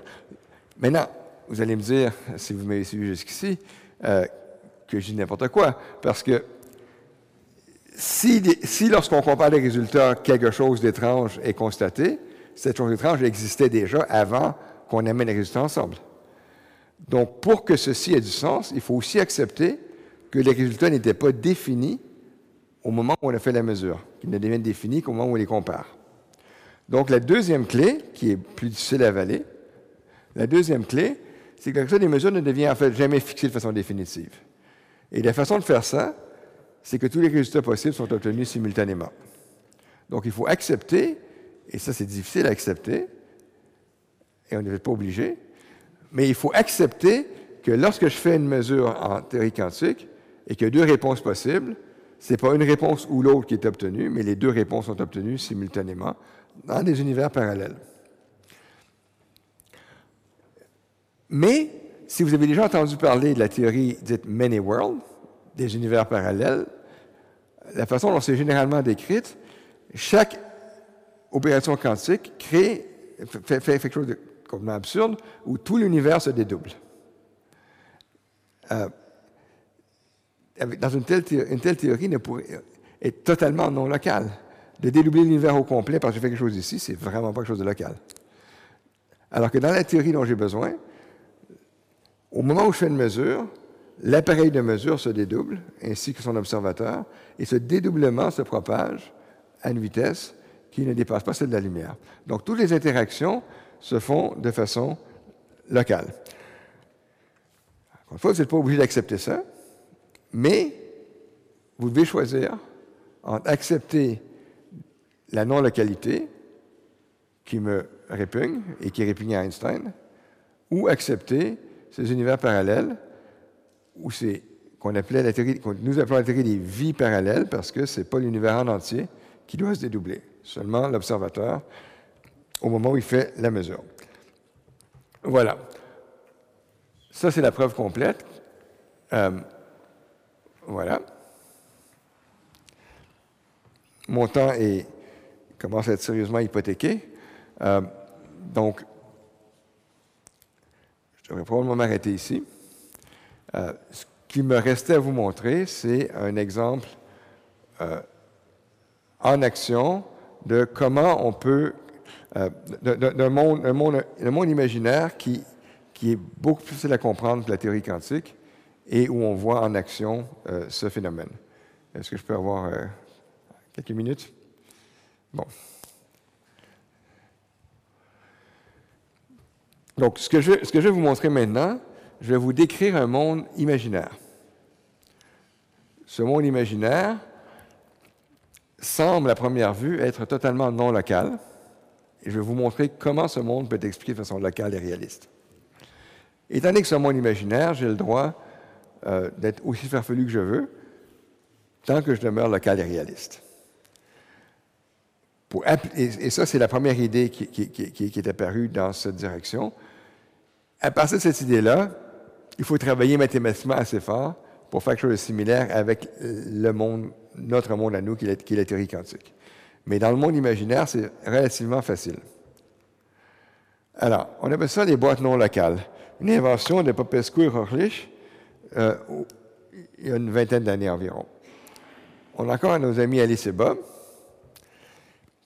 Et dans ce monde-là, euh, Alice et Bob, ici, seront des boîtes. Plus tard, ce sera des, ce sera des humains. Mais pensez à Alice et Bob comme étant des boîtes.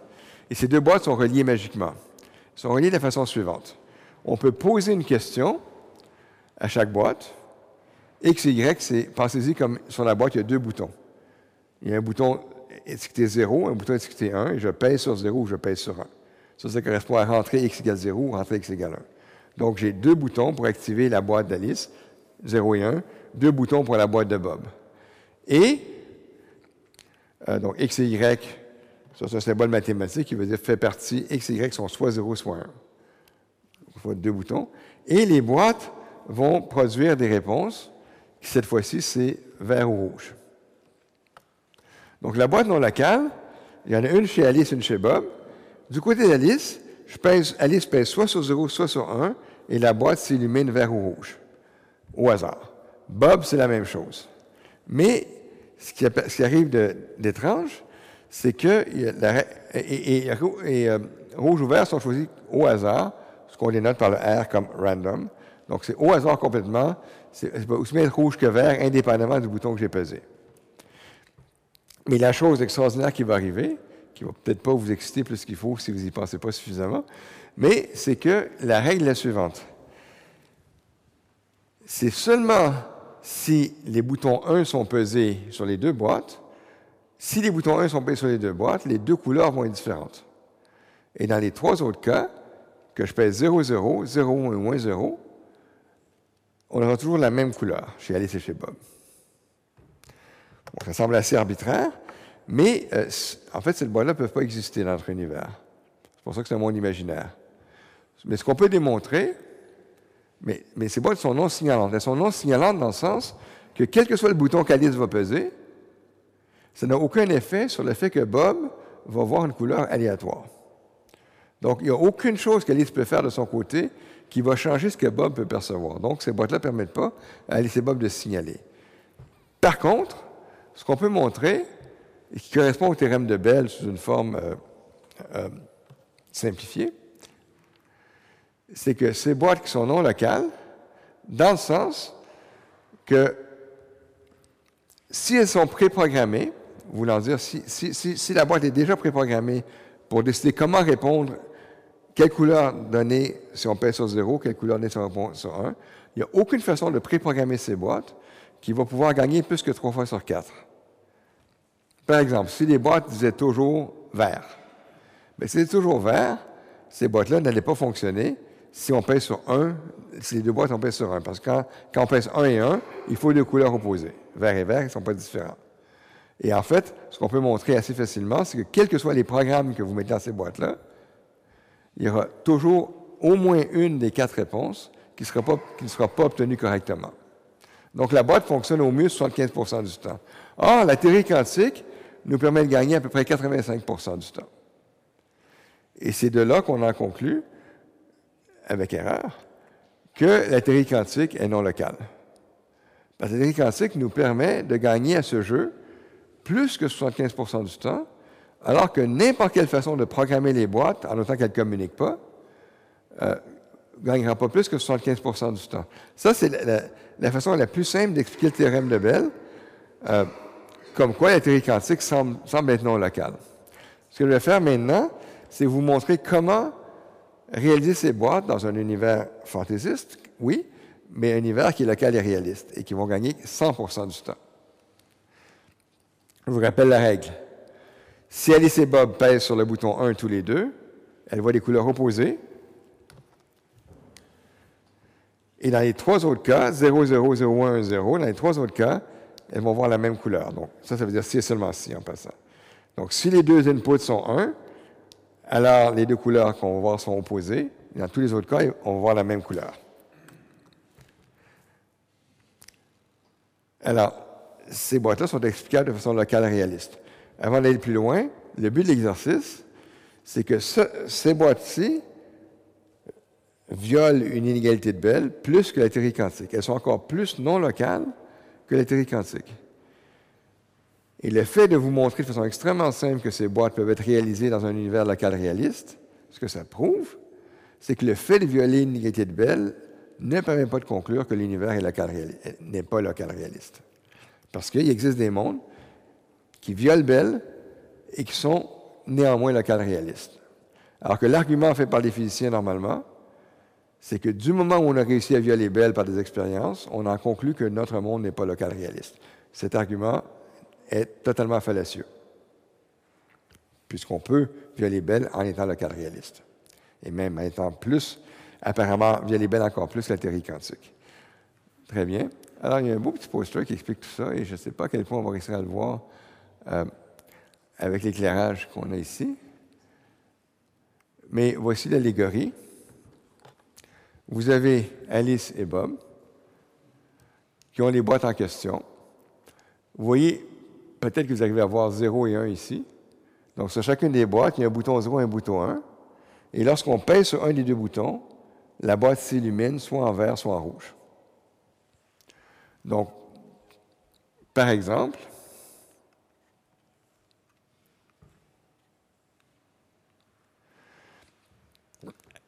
Alors, Alice et Bob vont prendre, on ne voit pas très bien, mais ce sont des vaisseaux spatiaux. Alice et Bob s'éloignent arbitrairement l'un de l'autre pour éviter toute possibilité de communication euh, qui permettrait au boy de tricher. Alice tire à pile ou face, obtient 1. Bob tire à pile ou face, obtient 0. Alice, vous connaissez sa main, Alice ayant obtenu 1, pèse sur le bouton 1 et sa boîte s'élimine en vert. Donc, on s'attendrait à ce que Bob puisqu'il va payer sur le bouton 0 et que 0,1 n'est pas le cas 1,1, Bob devrait voir la même couleur. Donc, le fait que Bob ait obtenu 1, ait, choisi 0, Bob, quand Bob va payer sur le bouton 0, sa boîte va s'éliminer la même couleur que celle d'Alice. Alice est en verte, Bob va être vert aussi. Et ceci donne l'impression, et l'argument d'Einstein, Podolsky, Rosen, 1935, aurait été que lorsque Alice a fait cette expérience et que sa boîte est devenue verte, Alice peut conclure que si Bob pèse sur 0, il va voir vert aussi, et si Bob pèse sur 1, ce sera 1, 1. Si Bob pèse sur 1, il va voir rouge. Donc, dès que Alice, ayant pesé sur 1 et, a vu sa boîte s'allumer en vert, Alice peut en conclure, sachant que les boîtes fonctionnent parfaitement, Alice peut en conclure que si Bob pèse sur 0, il verra vert lui aussi, et si Bob pèse sur 1, il verra rouge. Et dans un contexte où on se dirait qu'il n'y a pas d'action à distance d'aucune façon, on, en conclurait que la boîte de Bob doit être préprogrammée parce que ce choix, le, fait que la boîte de Bob va, donner vert si, Bob pèse sur 0 et rouge si Bob pèse sur 1, c'est déterminé après qu'Alice ait pesé sur son bouton à elle, mais sans qu'elle ait interagi d'aucune façon avec la, Bob, avec la boîte de Bob. Donc, comment expliquer un tel phénomène de façon locale réaliste? Bien, euh, je ne sais pas si on va y arriver parce qu'on manque le. On voit pas le haut, peut-être que ça va tout foirer à cause de ça. On va essayer quand même. Euh, alors, l'idée est la suivante. Vous avez ici Alice. Alice et Bob qui ont pour l'instant pas pesé sur leur bouton. Lorsque Alice pèse sur son bouton, en l'occurrence, euh, désolé. Donc, Alice pèse sur 1. Lorsque Alice pèse son bouton et qu'elle voit son, euh, sa boîte devenir verte, ce qui arrive en réalité, dans la théorie locale réaliste, en réalité, donc dans le monde nominal, ce qui arrive, c'est que vous voyez vraiment rien ici, mais ici, il y a, ici, il y a un vaisseau vert. Ce qui arrive réellement, lorsque Alice pèse sur le bouton 1, on aurait cru qu'elle avait, vu vert. En réalité, elle voit vert et rouge. C'est là qu'il y a le dédoublement dans deux univers parallèles, mais ce n'est pas l'univers au complet qui se dédouble. C'est que Alice se dédouble, la boîte d'Alice et Alice et son vaisseau se dédoublent dans deux univers parallèles qui n'ont aucun contact l'un avec l'autre. Dans un univers, Alice voit rouge, et dans l'autre univers, Alice voit vert. Bob n'a encore rien fait. Il n'y a aucune action sur Bob. Le fait qu'elle ait sur son bouton, elle s'est dédoublée localement. Aucun effet sur Bob n'est survenu. Lorsque Bob, à son tour, pèse sur son bouton, dans ce cas-ci, il pèse sur zéro, à son tour, Bob se dédouble. La boîte de Bob, Bob et son vaisseau se dédoublent. Il y a un Bob qui voit vert, un Bob qui voit rouge. Donc, à ce point-ci, j'ai un seul univers, mais avec deux Alice et deux Bob. Une Alice qui a vu rouge, une qui a vu vert. Un Bob qui a vu rouge, un Bob qui a vu vert. Et la boîte se souvient que c'est le bouton 1 qui a été pesé chez Alice et 0 chez Bob. Et maintenant, Alice et Bob vont à la rencontre l'un de l'autre.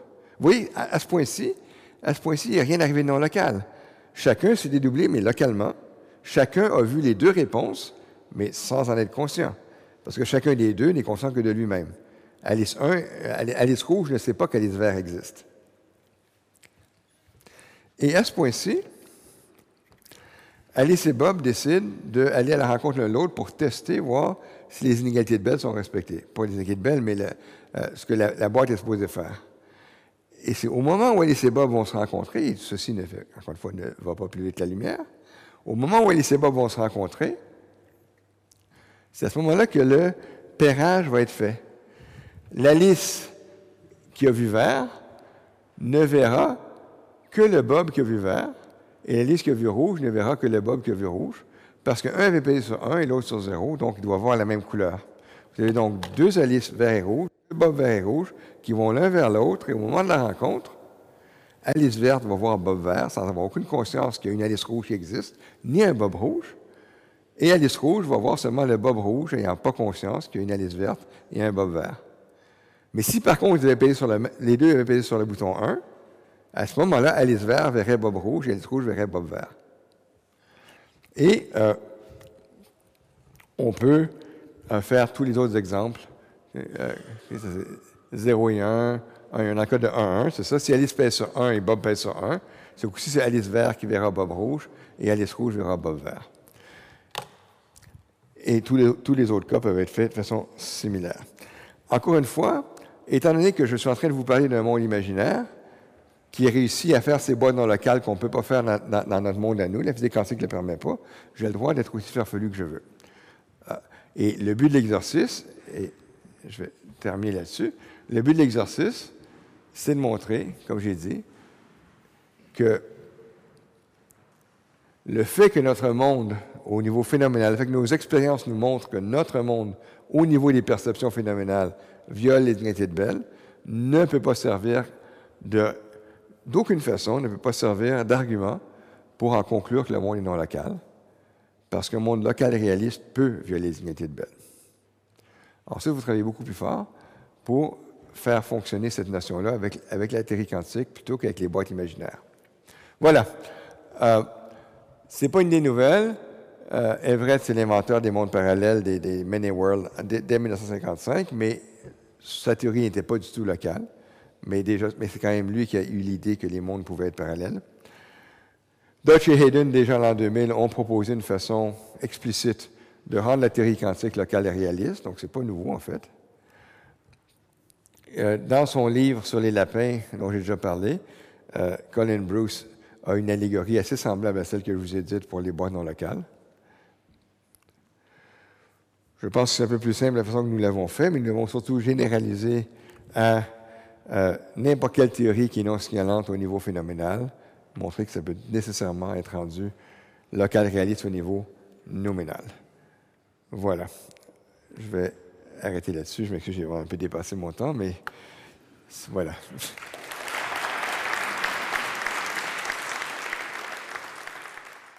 Les sciences. Les sciences. La connaissance. La connaissance. L'histoire. La. La nature, La médecine. médecine. La médecine. L'éthique. L'éthique. La La psychologie. psychologie. Les arts. Collège Belgique. Collège Belgique. Collège Belgique. Lieu de savoir.